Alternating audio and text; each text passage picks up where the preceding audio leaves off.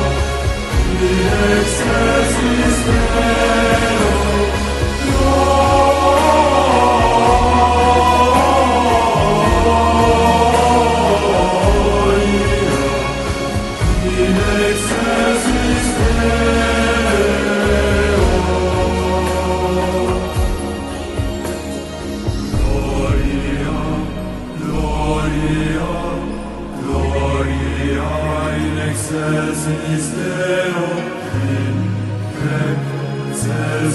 Deo, gloria, gloria, gloria in excelsis Deo.